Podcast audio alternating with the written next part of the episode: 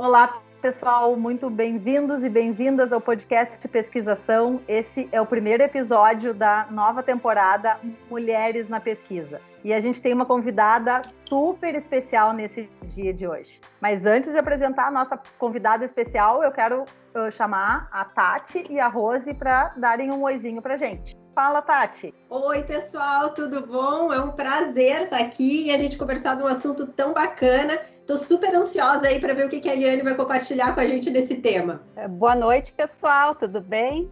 Também estou bem ansiosa com, com esse tema, com a professora Eliane, que ela vai nos falar sobre a trajetória de, das mulheres na pesquisa, principalmente a trajetória dela. Uh, então, uma breve apresentação. Eu, eu sou a Roselei Hag, pesquiso sobre operações comportamentais, principalmente no que tange a tomada de decisão na cadeia de suprimentos. E também trabalha um pouco a questão da sustentabilidade e pesquisa experimental e inovação social corporativa. Tati, eu não sei se tu quer falar um pouquinho do que tu pesquisa antes da gente passar para nossa convidada. Claro, eu, acabei esquecendo. Mas, enfim, eu sou a Tatiane Reis, então, eu pesquiso na área de aprendizagem eu acabo pesquisando mais especificamente o uso da gamificação para o desenvolvimento de competências empreendedoras na indústria criativa, para empreendedores da indústria criativa. Então, quais são os mecanismos aí que a gente pode usar para que esses profissionais aprendam melhor né, e consigam colocar em prática as questões referentes à gestão das suas carreiras. Bacana, gurias. E eu sou a Luciana Maines, então pesquisadora também na área de gestão, mais voltada para a área de inovação, gestão da inovação e principalmente a temática de pesquisa e inovação responsável. De que forma a gente reflete, responde, inclui diversos olhares uh, e realmente desenvolve aquilo que não vai gerar impactos negativos na sociedade. Mas chega de falar da gente, vamos falar da nossa convidada super especial. É uma grande honra para a gente ter aqui a professora Eliane Schlemmer. Uh, a Eliane é professora da Unicinos no PPG de Educação, que é um PPG com nota 7, né? então é, é, já é uma grande honra para a Unicinos essa nota, e eu acho que muito dessa nota é devido ao próprio trabalho da Eliane. Mas eu vou pedir que a Eliane se apresente e conte para a gente um pouquinho, né, dessa trajetória dela enquanto pesquisadora. O que, que é ser uma mulher pesquisadora, principalmente no Brasil, Eliane? Bem-vinda. Obrigada, Lu. Obrigada, Tati, Rose. É uma grande satisfação estar com vocês para conversar sobre um assunto que é o que nos une hoje, né? E também estar aqui uh, falando um pouquinho para as pessoas que estão nos, nos acompanhando nesse podcast, né? Então, a minha história com a pesquisa, ela começa quando eu ainda era criança, né? E aí vocês vão dizer, como assim? Quando eu era criança, me perguntava o que, que você quer ser. E eu dizia, ah, eu vou ser pesquisadora. Mal sabia eu direito o que, que era ser pesquisadora. Mas eu fui, né? me desenvolvendo. Ensino médio eu fiz magistério, depois uh, até a terceira, até o segundo ano do magistério, mais ou menos por aí, eu queria fazer psicologia, né? e aí isso foi em 86, né? já faz algum tempo. Foi justamente quando a gente começou a ouvir falar em computador, né? Bah, e eu comecei a pensar o que será que é essa coisa de computador como é que eu posso trabalhar com isso na educação? Como é que será que vai ser as pessoas aprenderem com esse negócio? Mas eu não tinha a mínima noção do que que era. Né? E aí, de uma hora para outra, eu digo, não, não quero fazer psicologia, eu quero fazer computação. E aí, né, naquela época eram poucas as universidades que tinham a ciência da computação, ou informática, como se chamava na época. Algumas instituições tinham processamento de dados, mas não a informática, a ciência da computação como um todo, que era o que eu queria então aprender. E aí descobri que tinha na Unicinos. Então saí do sudoeste do Paraná, de Realeza, uma cidade com 15 mil habitantes, para vir morar em Porto Alegre e estudar na Unicinos. Então eu fui da segunda turma do bacharel em informática e quando eu entrei no curso, obviamente que ele não era voltado para a área de educação, ele era voltado para as empresas. E na época nós nem tínhamos professores ainda formados na área, então eram matemáticos, eram engenheiros que nos davam o curso, né? Eram os nossos professores. E bom, Então eu comecei a fazer o curso e comecei a ver, bom, o que, que desse curso eu posso vincular com a área da educação. Aí, claro, obviamente, nós tínhamos naquela época o básico, tu saía do básico, entrava nas disciplinas do profissional. Quando eu entrei nas disciplinas do profissional, levei um susto, né? Era algo completamente diferente daquilo que eu estava acostumada no magistério. Até a relação professor-aluno era diferente. Aí fui fazer teste vocacional com o padre Maruco. Ah, não deu outra, né? Tudo na área de humanas, psicologia, e eu, desesperado, liguei para casa: vou trocar de curso, estou no curso errado. Aí, uh, o meu pai, que era gestor de cooperativa né, agrícola, disse assim: bom, se você quiser trocar de curso, né, tudo bem, mas você não quer, pelo menos, experimentar para ver o que, que é? Digo: ah, tá, então tá, vou experimentar. Aí começaram as disciplinas da área de administração, porque no bacharel em informática era ênfase em análise de sistemas, a gente tinha também muitas disciplinas da área da, da administração, da gestão. E eu comecei a me interessar pelo aquilo, né? Quando começou a chegar em, em análise de sistema, né? A gente tinha administração 1, 2 e 3, depois tinha psicologia para administração. Comecei a gostar daquele negócio. E nesse meio tempo, eu descobri que existia aqui em Novo Hamburgo um projeto pioneiro que se chamava CEPIC, Centro de Iniciação a, e Preparação à Ciência da Computação.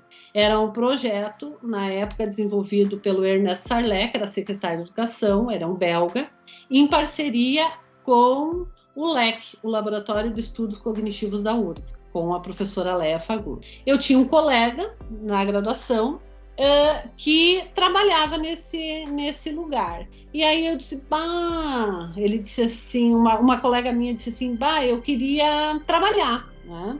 Não tem uh, vaga onde você trabalha? Perguntou para esse meu colega, que é o deles. Tá? Hoje ele já fez doutorado na, na Unicinos também, e a gente tem super contato assim com ele com a esposa dele, que também foi aluna da Unicinos na Linguística. Então tá tudo em casa. E aí ele disse: ah, tem, só que tem que ter magistério porque é para trabalhar com educação. Opa, eu tenho. Né?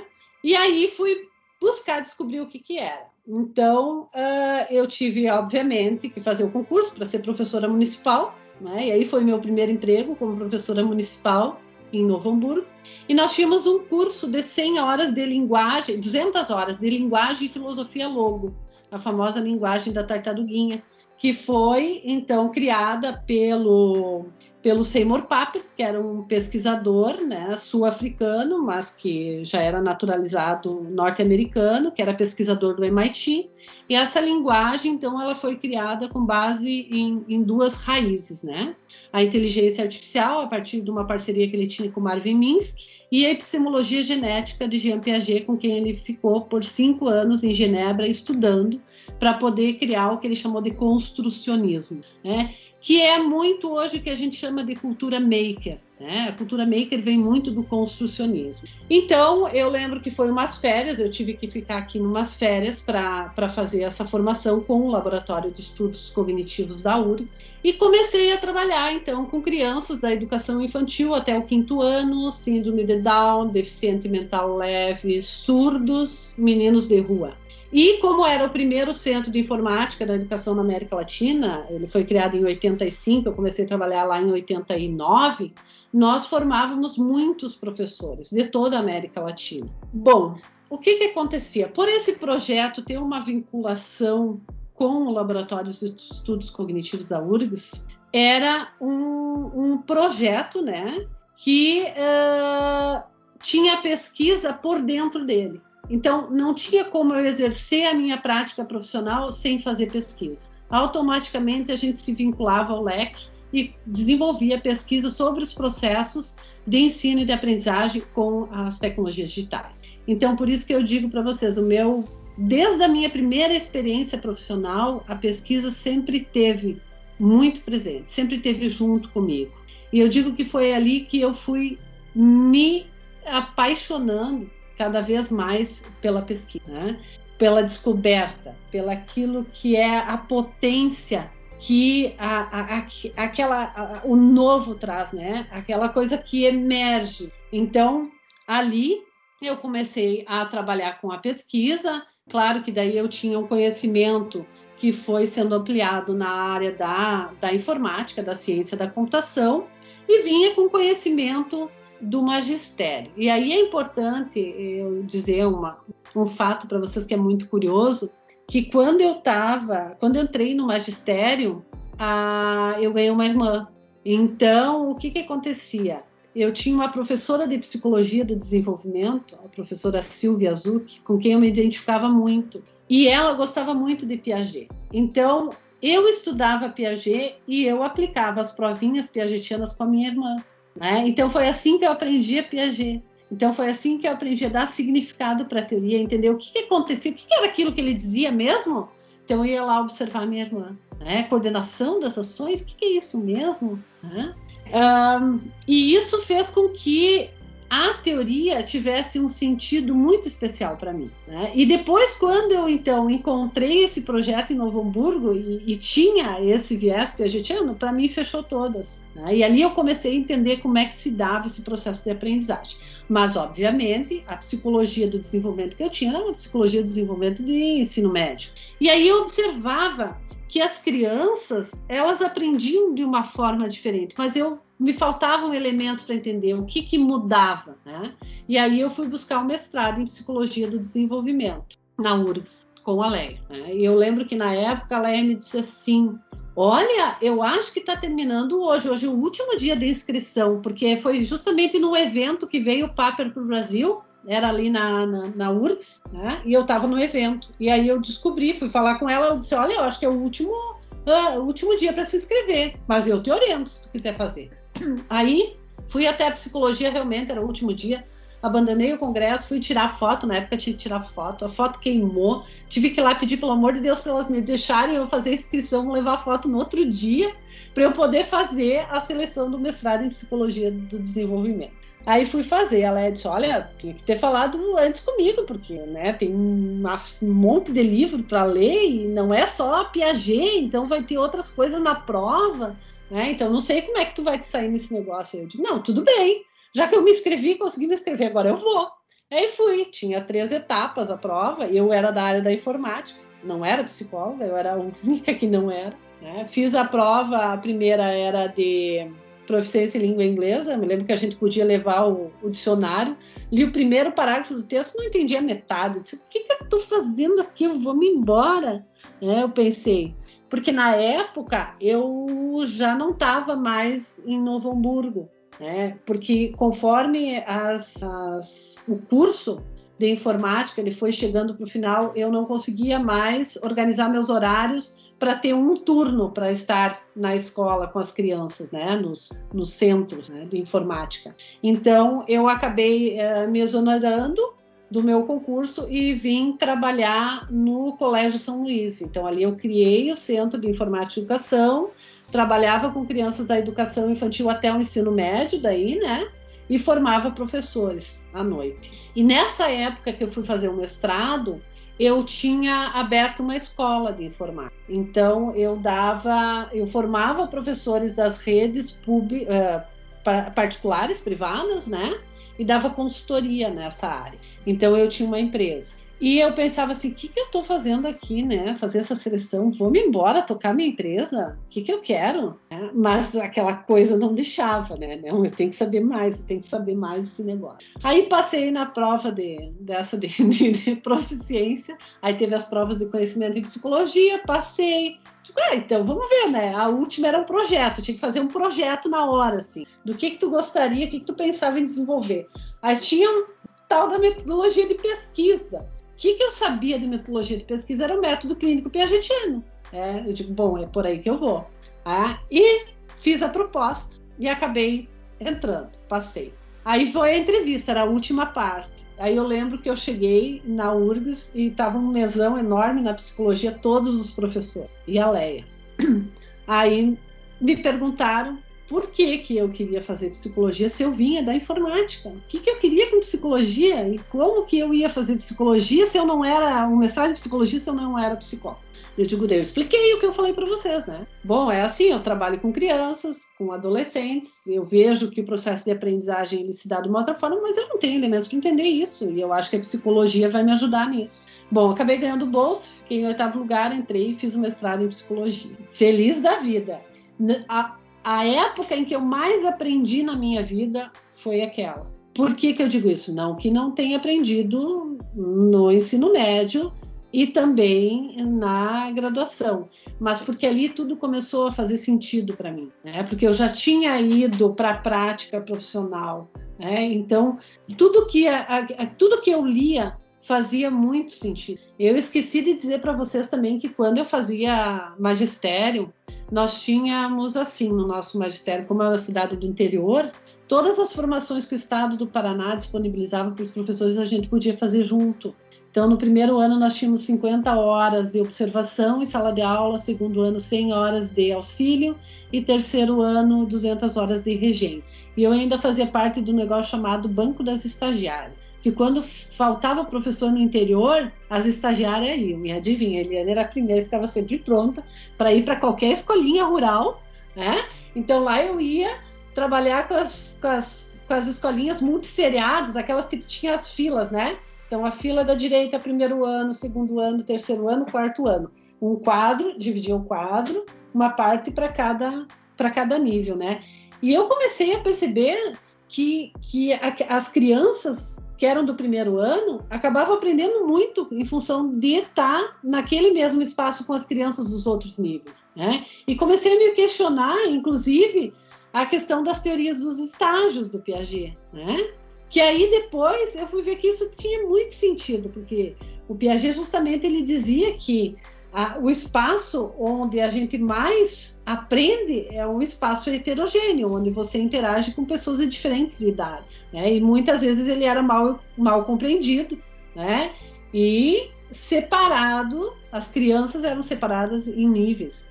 Bom, mas voltando lá para o mestrado. Então aquilo fez muito, muito sentido para mim. Como eu ganhei bolsa, obviamente eu tive que, tive que pedir demissão do meu emprego, né? Porque eu era bolsista CNPq. Então, uh, me envolvi muito com o colégio de aplicação da URGS, com os projetos de pesquisa do LEC na época. E Eliane, deixa eu aproveitar aqui já porque eu fiquei curiosa. E dentro do teu mestrado, qual exatamente foi a linha, o grupo de pesquisa que você se aproximou e o que exatamente você pesquisou lá no mestrado? A minha dissertação Tá. Para a gente entender depois na sequência de um provável tá. doutorado, enfim, como é que você encadeou isso na pesquisa? Tá, obviamente que dentro da psicologia, a única que orientava trabalhos na área de é, informática na educação era a Leia Fagundes. Ninguém mais orientava, era uma área super nova que estava surgindo. E uh, na época, eu tinha feito uma disciplina com o Fernando Osório, que hoje é professor da USP, e ele dava uma disciplina chamada Seminários em Informática. E lá, pela primeira vez, eu ouvi falar em IA, inteligência artificial, redes neurais e realidade virtual. E eu gostava muito dessa questão mais gráfica. Né? Então, quando eu comecei a fazer o meu mestrado, eu disse para a Léa, eu quero trabalhar algo com mundos virtuais, né?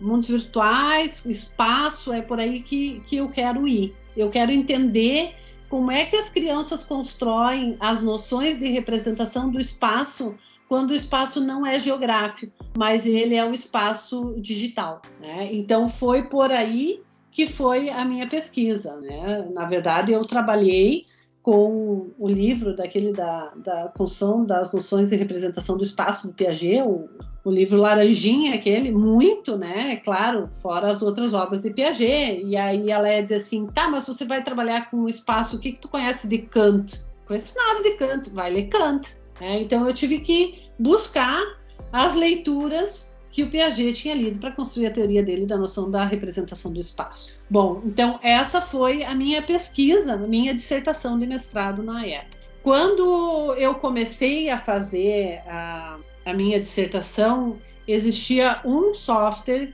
que se chamava Alpha World, onde você tinha ali, você modelava em 3D, você tinha os avatares, né?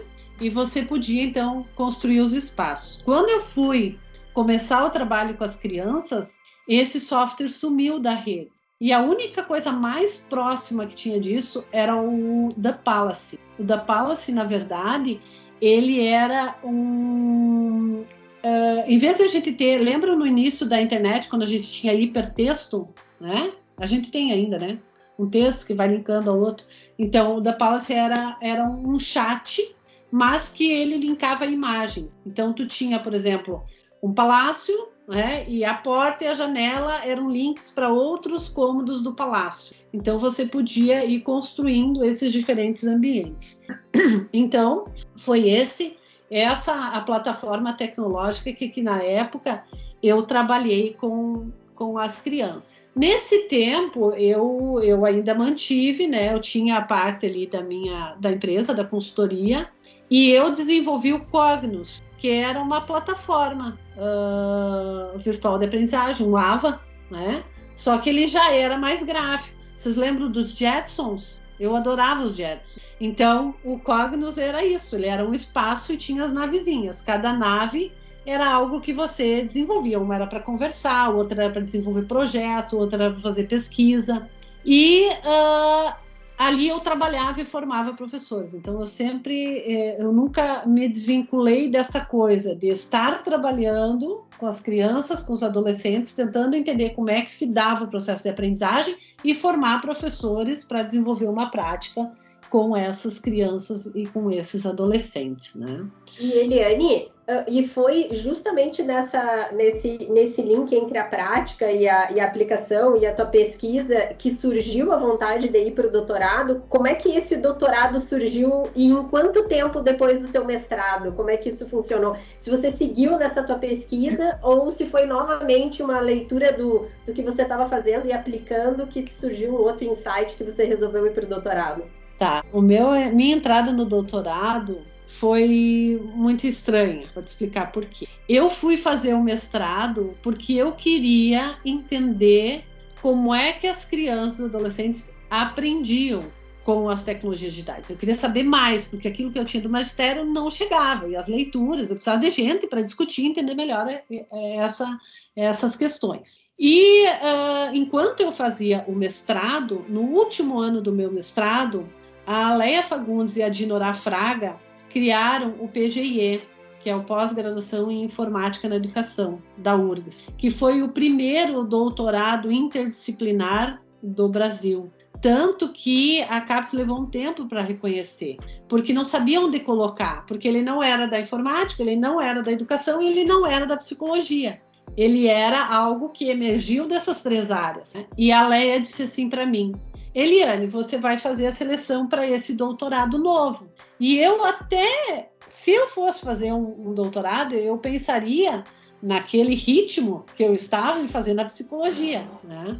E eu disse para ela, não, mas eu não quero fazer um doutorado, eu não quero ir para a universidade, eu quero continuar trabalhando com as crianças nas escolas e fazendo as minhas pesquisas, escrevendo, porque eu sempre escrevi, né? Desde aquela época. Se vocês forem ver meus lados, meu lado, vocês vão ver que tem muita coisa antiga. né? E aí ela disse: Não, Eliane, mas por que, que tu não quer ir para a universidade? Eu disse, Porque eu gosto de trabalhar com criança, eu gosto de trabalhar com professor. Eliane, tu está pensando pequeno. Porque se tu for para a universidade, você vai formar mais professores, você vai atingir mais crianças. E assim, aos poucos, ela foi me convencendo que eu tinha que fazer o doutorado e eu tinha que ir para a universidade. E aí diz ela, vai fazer a seleção. Eu digo, mas como que eu vou fazer seleção? Não terminei mestrado. Não, vai fazer seleção, vai fazer seleção. Aí fui fazer a seleção. Então eu entrei no mestrado 97, né? Então seria 97 e 98. Em 98 eu já fiz a seleção para o doutorado, eu não tinha terminado o mestrado. Então o meu último ano do mestrado foi o primeiro ano do doutorado.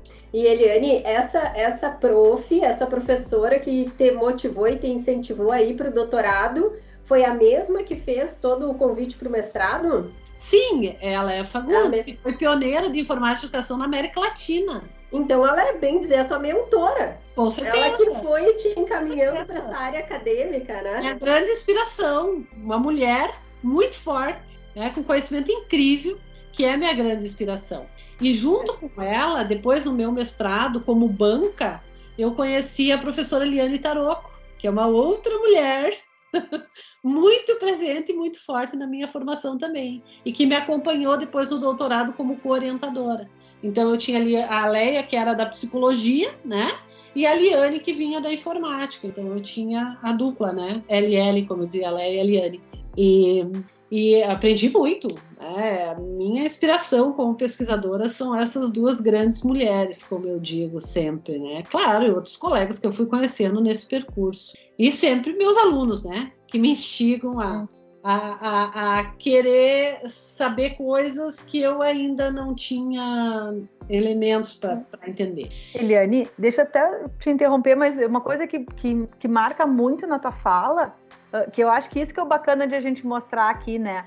Que todo tempo a tua pesquisa ela sempre veio muito acompanhada da prática, né? Sim. Tu pesquisava aquilo que tu não enxergava no, no, no, teu cotidiano, não era uma pesquisa assim, ah, eu vou, vou entender como é que funciona o, o aprendizado do, do, das crianças e, e, sem fazer aplicação e sem enxergar aquilo, né? Então, eu acho que esse é um ponto teu de, de inspiração para nós e para outras mulheres nesse sentido, né? Sim, aquela coisa que hoje, Lu, eu falo da educação on life, né, que é a partir da problematização do tempo presente, para mim é isso. Né? A minha a formação como pesquisadora, ela sempre veio da problematização que aquele tempo estava me fazendo, né? Daquele tempo que eu estava vivendo, daquele contexto que eu estava vivendo uh, profissionalmente, né? Ou até como pessoa ali, como no caso quando eu a, a, a minha irmã nasceu, né? Eu estava fazendo magistério, então começou a ter muito sentido para mim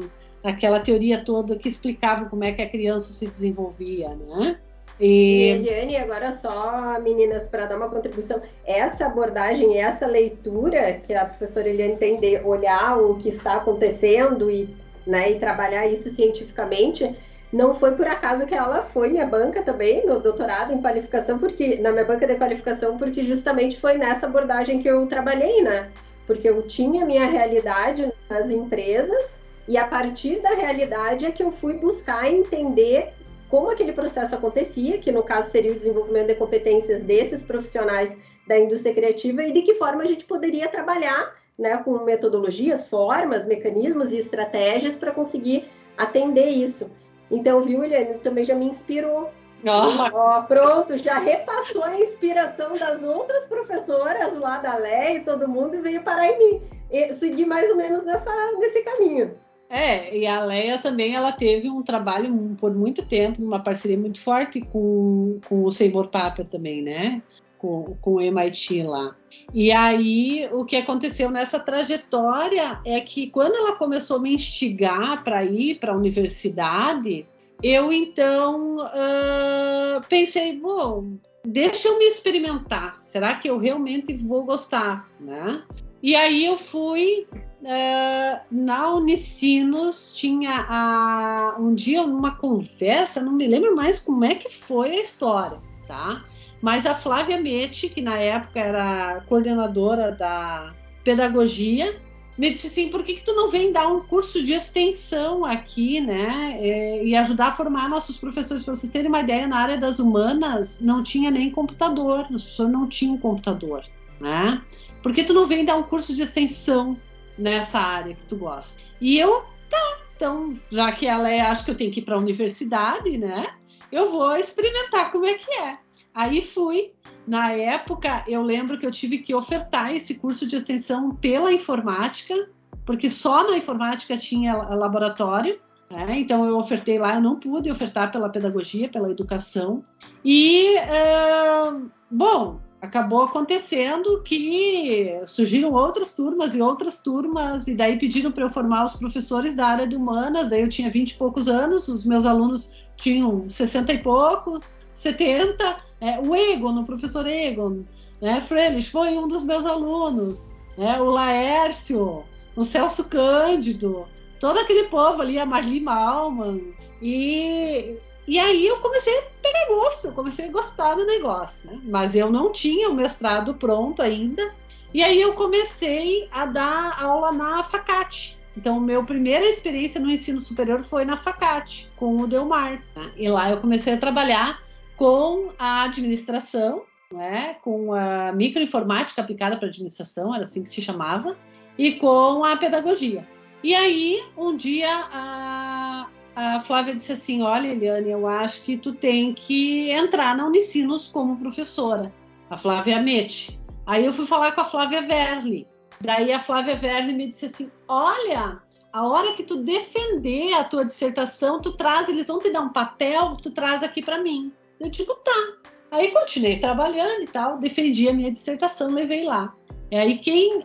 E antes teve uma outra história muito curiosa, né? Que em função da, do, da demanda, né? Tinha uma demanda muito grande por formação nessa área. Então, esse curso de extensão eu acabei é, criando várias turmas desse curso de extensão. E no ano seguinte, as humanidades já conseguiram ter um laboratório de informática. Então, eu já podia trabalhar com esse curso de extensão pela educação e não mais pelas, pela, pela informática.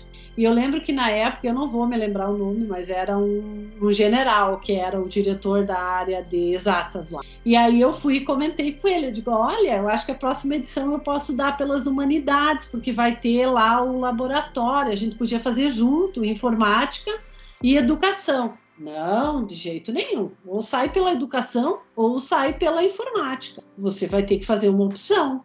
Aí, e daí, daí ele assim: ah, e aqui vai abrir vaga, eu acho que era para o computador na sociedade da empresa, acho que era essa disciplina para dar para na área da informática. Aí eu digo: não, eu vou então fazer pela educação. E daí a outra edição saiu só pela educação. E eu lembro que quem me contratou foi o padre Zé Ivo. Até hoje eu brinco com ele, porque foi ele que me... Aí eu comecei a trabalhar na Unicinos. Então eu comecei, na verdade, na Unicinos formando os professores da área de humanas nessa parte das, das tecnologias digitais. Mas tu me perguntou antes da continuidade da minha pesquisa, né, do mestrado. Aí eu consegui ser louca o suficiente para fazer o seguinte: eu não podia abandonar os mundos virtuais, porque era o que me emocionava muito, que eu gostava muito, né? Porque eu pensava assim, bom, se eu tenho um ambiente virtual de aprendizagem, né, que a comunicação é basicamente textual, né? Ou seja, quando eu penso, aquilo que eu penso, uh, eu não dou conta de representar só escrevendo, nem falando, nem desenhando. Quer dizer, o que eu penso é muito mais complexo do que as linguagens que eu tenho para representar o que eu penso. Né? Então, no ambiente virtual, eu tenho só a linguagem textual. No mundo virtual, eu tenho a, gestual, a textual, a gestual, a oral e a gráfica. Né? Então, me interessava saber, porque na minha concepção, isso ia potencializar a aprendizagem, como de fato eu vi isso na minha. Né? Só que imagina falar em mundos virtuais em 97, 98. Então a, a, a conectividade era horrível, né? É, não tinha, demorava muito. E aí eu lembro que eu entrei na Unicinos e quando eu entrei na Unicinos eu tinha o Cognos, que eu trabalhava com as alunas, uh, com, com professores, né? E aí eu perguntei se eu podia trazer o Cognos para dentro da Unicinos para trabalhar com as alunas da pedagogia. Daí na época disseram que sim, então eu trouxe. Só que daí logo surgiu uma possibilidade de fazer projetos de ensino. Foi um edital que a Unicinos lançou e os professores podiam pro, pro, propor projetos de ensino. E o Danilo, que na época era então o nosso nosso gestor né, do Centro 1, que era assim era chamado, me instigou a propor um projeto de ensino. E aí eu propus o desenvolvimento do AVA, né, que foi a primeira versão, que ele era mais gráfico. Só que o que, que aconteceu? Como eu tinha entrado na Unicinos e eu precisava ter um ambiente virtual de aprendizagem para trabalhar com as alunas, e era uma demanda também da área de humanas, eu acabei direcionando a minha pesquisa para estudar justamente isso, os mecanismos sociocognitivos, ainda Piaget, em ambientes virtuais. Né? Então, a gente desenvolveu o AVA, eu desenvolvi uma, uma primeira experiência interdisciplinar que reunia, uh, na época se chamava Informática da Educação, Psicologia do Desenvolvimento e Teorias de Aprendizagem, eram três disciplinas, numa única comunidade. Né? E eu analisei justamente o egocentrismo, a coação, o conformismo e a cooperação, que são os mecanismos sociocognitivos e Piaget. Bom, só que eu não consegui abandonar os mundos virtuais, então eu desenvolvi duas pesquisas em paralelo. Para o meu doutorado foi os ambientes virtuais de aprendizagem, né? Essa do Ava Unicinos, e continuei com os mundos virtuais em três dimensões. Quando eu terminei o meu doutorado, acabou que eu já tinha outra em andamento. E daí também foi uma época em que eu tinha, em função dessa minha formação mais interdisciplinar, eu, eu sentia necessidade e eu gostava muito de conversar com pesquisadores das outras áreas. Então, quando eu construí o AVA, logo a gente fez um edital e abriu para os diferentes uh, áreas do conhecimento proporem uh, experimentações com o AVA, né? E aí eu acabei, assim, acabei conhecendo a Marô, da gestão, conheci o Diego Erba, e na época Temis Fagundes, da, da arquitetura, e foi conhecendo o pessoal das outras áreas do conhecimento.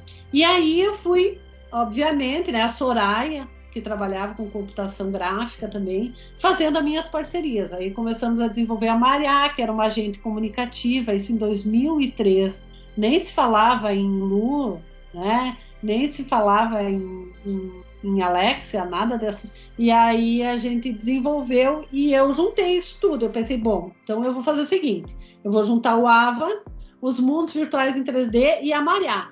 Então, como é que vai ser o sujeito ter um ambiente para aprender, né?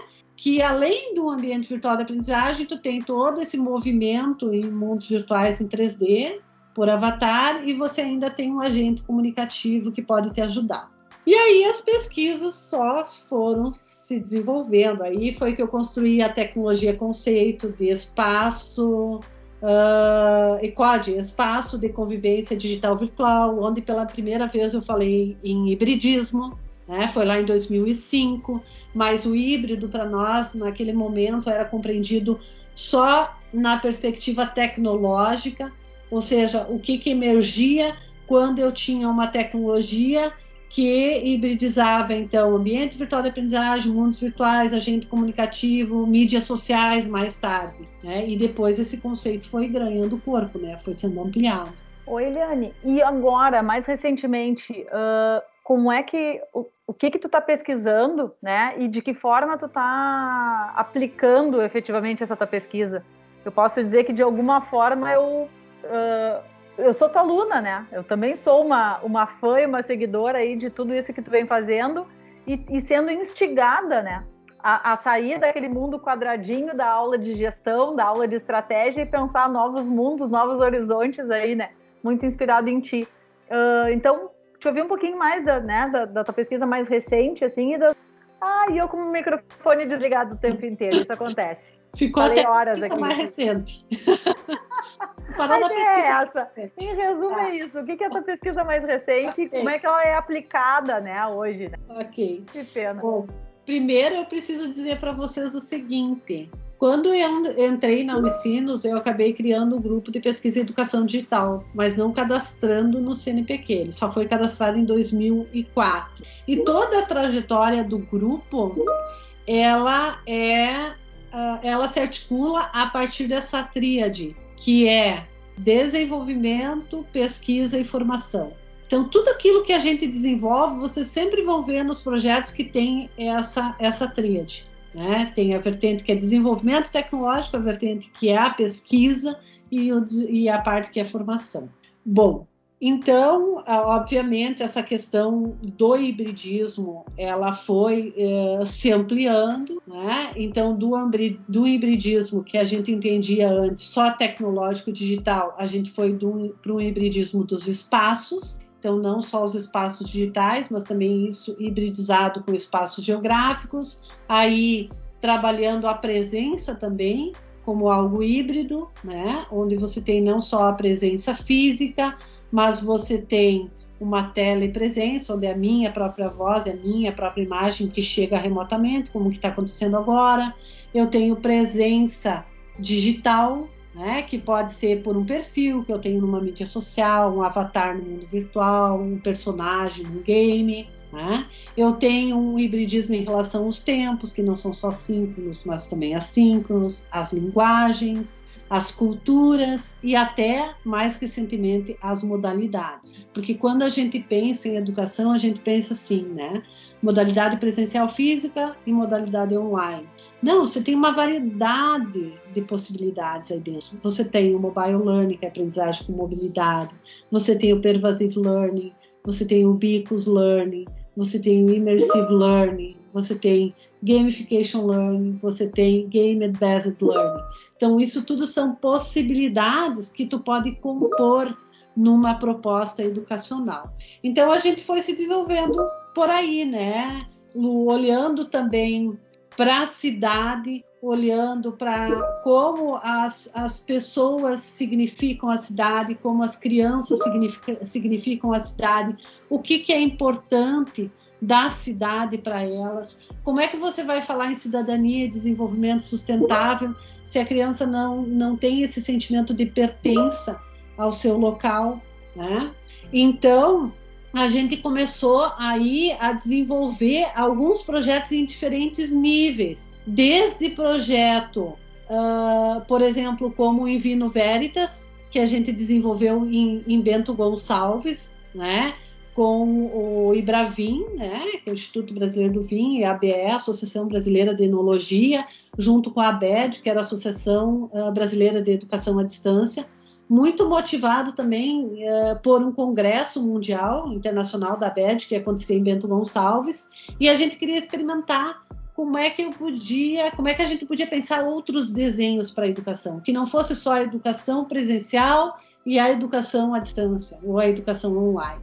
E aí, numa parceria lá com, com o Instituto Federal, né, que foi o primeiro curso de enologia também no Brasil, a gente é, criou o Invino Veritas. Então, o Invino Veritas, ele tem uma proposta, né, de uh, propiciar que as pessoas, então, se apropriem da cidade a partir daquilo que é a vocação da cidade, no caso ali a, a, o enoturismo, né, e toda a questão do vinho, da produção do vinho. Uh, na época, a gente ia fazer só vinculada à enologia. O pessoal do, do Instituto Federal nos indicou cinco estabelecimentos, né, uh, da área da vinícola e cinco da área gastronômica, né? Porque quando a gente foi conversar com eles, teve uma professora que disse: "Tá, mas eu não bebo". E aí? Mas eu gostaria de conhecer a gastronomia de Bento Gonçalves. E a gente acabou colocando a gastronomia, né? Então, o que que a gente fez? Na verdade, a gente criou três personagens, né, que era o Baco, a nona Francesca e o italiano Giuseppe, para contar essa história um pouco da cultura do município, né? Então, como é que os, os italianos, como é que vem o vinho, né, com Baco, e como é que isso, então, uh, chega em Roma, né, e da Itália, como é que eles vêm para cá. Então, a gente fez toda uma pesquisa da cultura, né, com as pessoas do local. Essas, esses estabelecimentos, eles foram escolhidos em função daquilo que individualizava eles. Então, por exemplo, uma cooperativa, que é a maior cooperativa vinícola, né?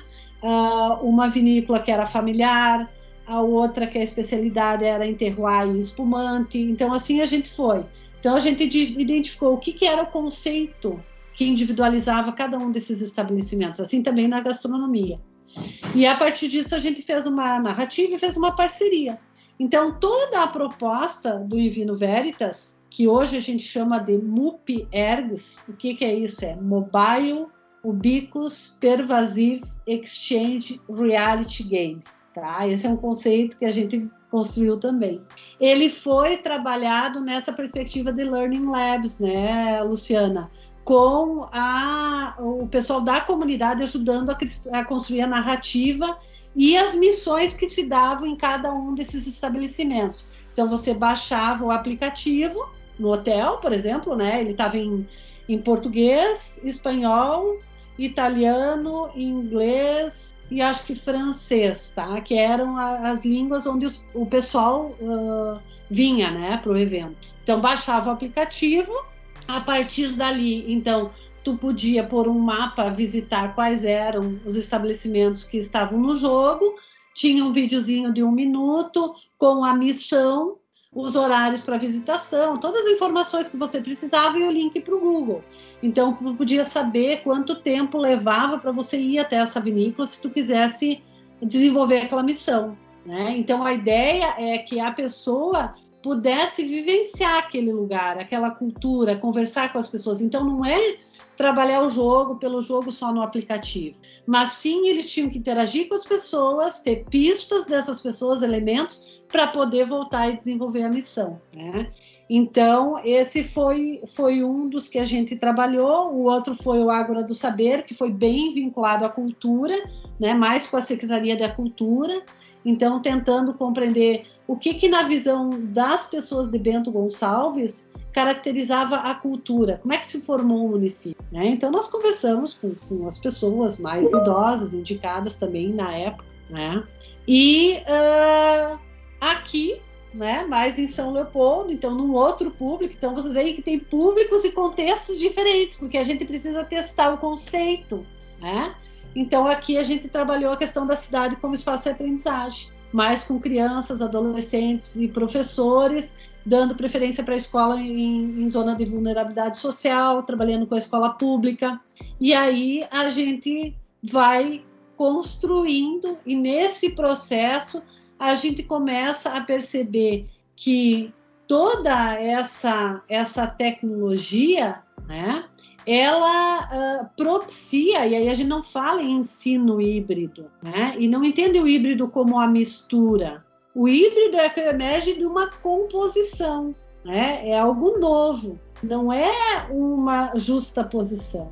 Não é uma combinação de metodologia, por exemplo, as metodologias ativas. Né? É o híbrido é, que, é aquilo que, que emerge como aquilo que é novo desses contextos. E aí a gente vem trabalhando com o que a gente vem chamando de metodologias inventivas e práticas pedagógicas simpoéticas, imersivas e gamificadas, que a Luciana sabe bem, muito bem que é isso que ela está vivendo na pele, tanto como aluna, quanto sendo desafiada a propor práticas pedagógicas nessa, nessa nova uh, perspectiva, né? que entende, então, que esse contexto todo, que a gente hoje vive uma realidade hiperconectada, né? onde então, na verdade, o mundo físico, que é aquele que a gente conhece, o mundo biológico, ele está sendo hibridizado com o mundo digital. Então, tu tem uma, uma realidade hiperconectada. E aí o conceito de sociedade, principalmente com a internet das coisas, ele é ampliado. Né? Porque se a gente pensa a internet 1.0 é uma rede que conectava mais computadores. A 2.0 já conectou as pessoas. Né? A, a Web 3.0 trouxe a, a inteligência para isso, né? A, a mineração de dados, os learning analytics. Junto com isso tem a Web 3D, que ficou meio de ladinho. E agora a gente tem a IoT, o Web 4.0, né, que conecta tudo com tudo. Então, nesse contexto, não é a sociedade, isso a gente viu muito com a pandemia, não é mais somente uma reunião de humanos. Né? Se a gente pensar, por exemplo, que foi um vírus que parou o mundo e nos colocou em isolamento físico, não só nos colocou em isolamento social, porque outro, outra entidade não humana, que foram as tecnologias digitais, propiciaram que a gente continuasse trabalhando, aprendendo, ensinando, vivendo, convivendo, né? Então, isso tudo hoje está nesse contexto do ensinar e do aprender, né? Isso aqui, o celular me pauta a todo momento, ele me faz fazer coisas, ele tem uma agência sobre mim, né? Hoje eu posso, por exemplo, colocar um sensor numa planta e eu posso saber, né, se eu preciso dar mais água, se eu preciso colocar ela num lugar com uma luminosidade maior. Então a gente tem aprendido também, né, com Latour com Difelite, principalmente com Difelite, que o que a gente está vivendo é um processo de transubstanciação do mundo porque não vivemos mais só no mundo de átomo, mas num mundo em que tudo que é átomo é transformado em bit. E transformado em bit é informação. Pode ser manipulada, pode ser armazenada, pode ser produzida, outras coisas. Uhum. Então, como é que. Eliane, eu vou, eu vou aproveitar esse link que você colocou, assim, né, de, de, de... Porque pela tua trajetória, pelo que você coloca, na realidade a gente quase consegue perceber o avanço da educação, né? As várias, os vários momentos e como é que a tecnologia entrou nisso, né? E como você conseguiu uh, protagonizar, enfim, né? E inserir esse novo, essa nova forma de ensinar, né? Dentro da universidade, nos espaços que você está trabalhando. A minha pergunta é, para dando sequência nisso, é que como é que você consegue perceber o, a educação daqui a alguns anos. Né? A gente já teve agora um, um grande, um, um grande é, baque assim, com a questão da, da, da pandemia, né? Então, algumas coisas se aceleraram nesse processo em função desse novo cenário, né? Mas como é que você consegue perceber a forma de ensino-aprendizagem, por exemplo, daqui a 20 anos? Porque eu consegui acompanhar isso na tua, na tua narrativa, né? Então a gente já consegue perceber que várias outras mudanças estão por aí, com certeza. E, e eu acredito que você vai seguir aí na, na onda de conseguir fazer com que, com que uh, fique melhor é, traduzido e aplicado uh, junto com os alunos, enfim, e professores. Como é que você vê, então, assim, a educação para daqui a uns 20 anos à frente? Como é que a gente vai conseguir encarar? Porque todos somos professoras aqui, né? Todas. Então a gente tem que se preparar para esse novo momento. Então, Tati, eu acho que tu falou uma coisa bem importante. A gente tem que se preparar, né? E como é que a gente se prepara? A gente se prepara vivenciando, tentando compreender por dentro como é que isso modifica a forma como a gente aprende e como é que ao eu compreender que mudou a forma de eu aprender, eu mudo a minha forma de ensinar, que é a minha prática pedagógica. Né? Eu te digo assim, ó, a pandemia ela acelerou muito aquilo que há muito tempo a gente vinha tentando mostrar, né? Só que o que que acontece? Nós, como qualquer ser humano, tem um processo de aprendizagem, né? Então, quando uh, surgiu a pandemia, a gente teve que rapidamente uh, não pensar mais no quadro negro, no espaço da sala de aula, mas pensar no computador, certo? Tu sempre vai pensar a partir do modelo que tu tem. Então a gente usou as tecnologias digitais como ferramenta, como apoio, como recurso, como suporte, como a gente diz, né? Usar como ferramenta. E a gente transpôs aquilo que a gente sabia fazer no presencial para o digital. Perfeito, era o que sabíamos, era o que era possível no momento. Excelente. Então proliferou né? grupos de ajuda, tem o grupo Apoio e-Learning, que foi criado pela pelo pessoal lá de Portugal, a Ana Loureiro e o Vitor, que são dois professores de escola, que tem 35 mil participantes, onde cada professor entrou lá e compartilhou: ah, eu sei usar o Teams, ah, eu sei usar o Geniali, ah, eu sei usar. E assim foi. Né? Então, uma primeira, uma primeira familiaridade foi o usar. E eu vou usar transpondo. Essa foi a primeira onda, né? A primeira onda. Só que uhum. eu não uhum. posso ficar nisso. Senão a gente vai continuar com os nossos ambientes virtuais de aprendizagem, onde a gente continua transpondo as aulas, onde a gente faz aulas simultâneas, né? O, a questão é que nós precisamos é repensar o nosso conceito de aula, de sala de aula, de educação como restrita àquele espaço, né? De educação, ah, agora é a disciplina de administração 3 agora é matemática financeira, agora é ensino e aprendizagem no mundo digital, né? Os problemas que a gente tem no mundo, eles não são separados dessa forma, são problemas. E você tem que buscar informação e produzir um conhecimento para dar conta de viver nesse mundo com esses problemas. E os problemas sérios da nossa contemporaneidade, a gente não está conseguindo. A gente viu, por exemplo, essa, essa com a pandemia, né? Que em pouco tempo rios se recuperaram de poluição, né? A questão do, do buraco na camada do ozônio e assim várias questões. Né? Nós temos uh, problemas sérios na nossa sociedade, que a forma como a gente vem produzindo conhecimento dessa forma compartimentada, separada, não está dando conta. Né? Então, isso era algo que eu já trazia lá no meu mestrado, né? E se, se vocês forem observar no doutorado, quando eu disse, olha, a gente trabalhou numa mesma comunidade, psicologia do desenvolvimento, teorias de aprendizagem e informática na educação. Isso que ainda era só do curso de pedagogia, né? E... A hoje está vivendo isso ali, né? Que tem a formação que são está acontecendo com os diferentes programas de pós-graduação das diferentes escolas da Unicef. Porque é isso. Entende como é que eu entendo? Como é que a filosofia entende ontologia? Como é que a informática vê ontologia? Como é que a linguística vê ontologia? Uhum. É? Então, quer dizer, como é que as diferentes áreas do conhecimento podem aportar para a gente poder construir o novo. Né? E, e, eu acabo sempre é, muito interessada nesse tema, porque de certa forma a gente acaba trabalhando muito forte aqui né, na, nas empresas, porque a gente tem um, um, grupo muito específico que é a indústria criativa, né, profissionais dessa área que aprendem de uma forma completamente diferente, né? Então a gente consegue perceber que, que uh, essa questão que você coloca, ele ainda só transpor para dentro do digital o, o conteúdo, ele realmente não funciona, né? Então a minha pergunta vai agora num outro sentido, meninas, tá já encerrando, mas é que é, é um tema envolvente, né? Vocês vão ter que concordar comigo.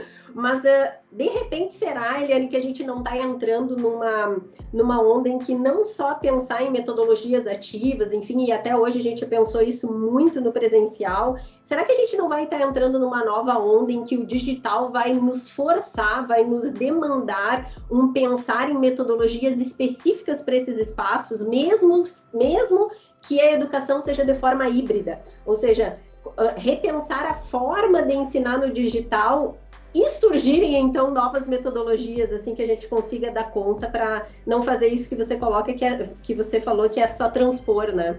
Então, é justamente essa é uma das nossas pesquisas atuais, que está vinculada ao CapSprint, Transformação Digital e Humanidades, né? que a gente desenvolve com, com Portugal, com Espanha, com Itália, com França, com Estados Unidos, com, com Alemanha.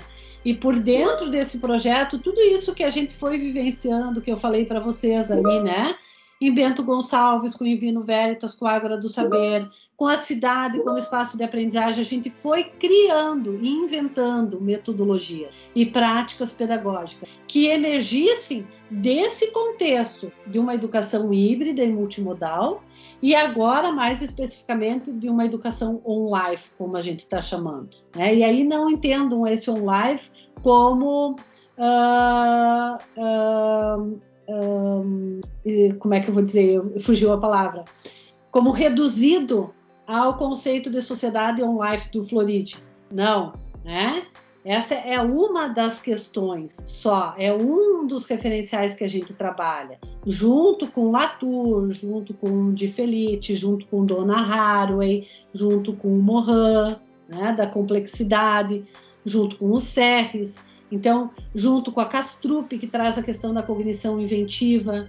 Então, é um conceito que ele vem sendo amadurecido ao longo do processo. E, esse, e é por isso que eu digo, essa, essa questão de a gente desenvolver a tecnologia, trabalhar com a formação, trabalhar com a pesquisa, isso de uma forma congendrada, possibilita que a gente desenvolva. Então, hoje nós temos metodologias e práticas uh, específicas que se apropriam dessa natureza do que é híbrido, não ensino híbrido, educação híbrida e daquilo que é o on-life, que está sendo potencializado agora nessa plataforma Invenira que a gente está criando.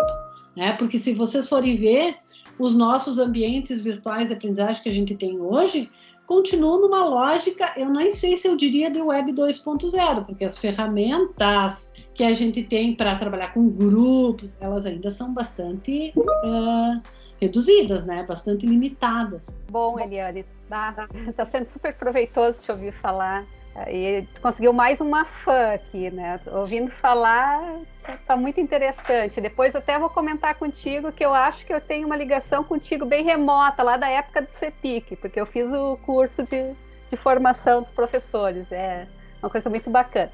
Mas como a gente tem que ir para o encerramento aqui, porque já está passando do nosso horário, eu ouvi falar que tu, te, tu tens uma relação com, com Portugal. Então a gente gostaria que tu falasse um pouquinho da tua parceria com Portugal? Qual que é esse, essa relação que vocês têm? Bom, essa relação com Portugal ela é bem antiga, tá?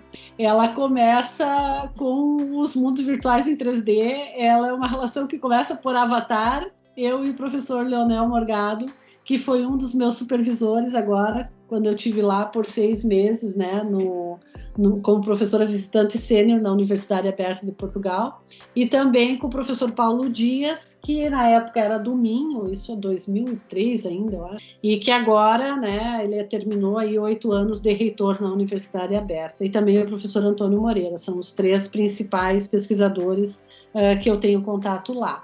Então, ela é uma, uma interação já de bastante tempo, como eu disse, começa com os avatares nos mundos virtuais. O Leonel é um dos meus grandes parceiros agora no desenvolvimento dessa plataforma em Venira, né? assim como o professor uh, Antônio Moreira e o Paulo Dias, mas eles mais na área da educação, né? Então também quando eu fui fazer a o professor visitante, eu tentei pegar professores das diferentes áreas do conhecimento para poder contemplar aquilo que eu gostaria de, de desenvolver lá, né?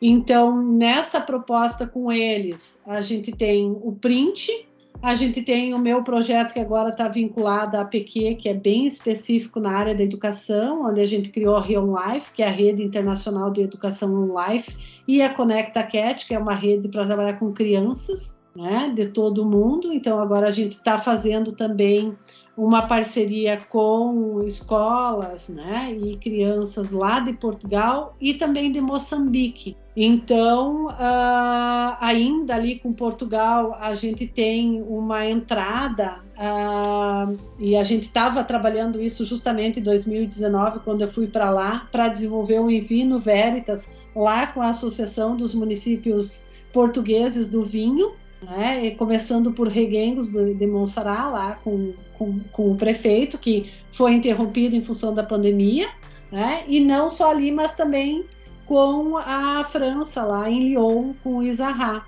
Então, tudo isso que, a, que eu fui plantando, é, com a pandemia agora está stand-by, mas terminando isso a gente retoma.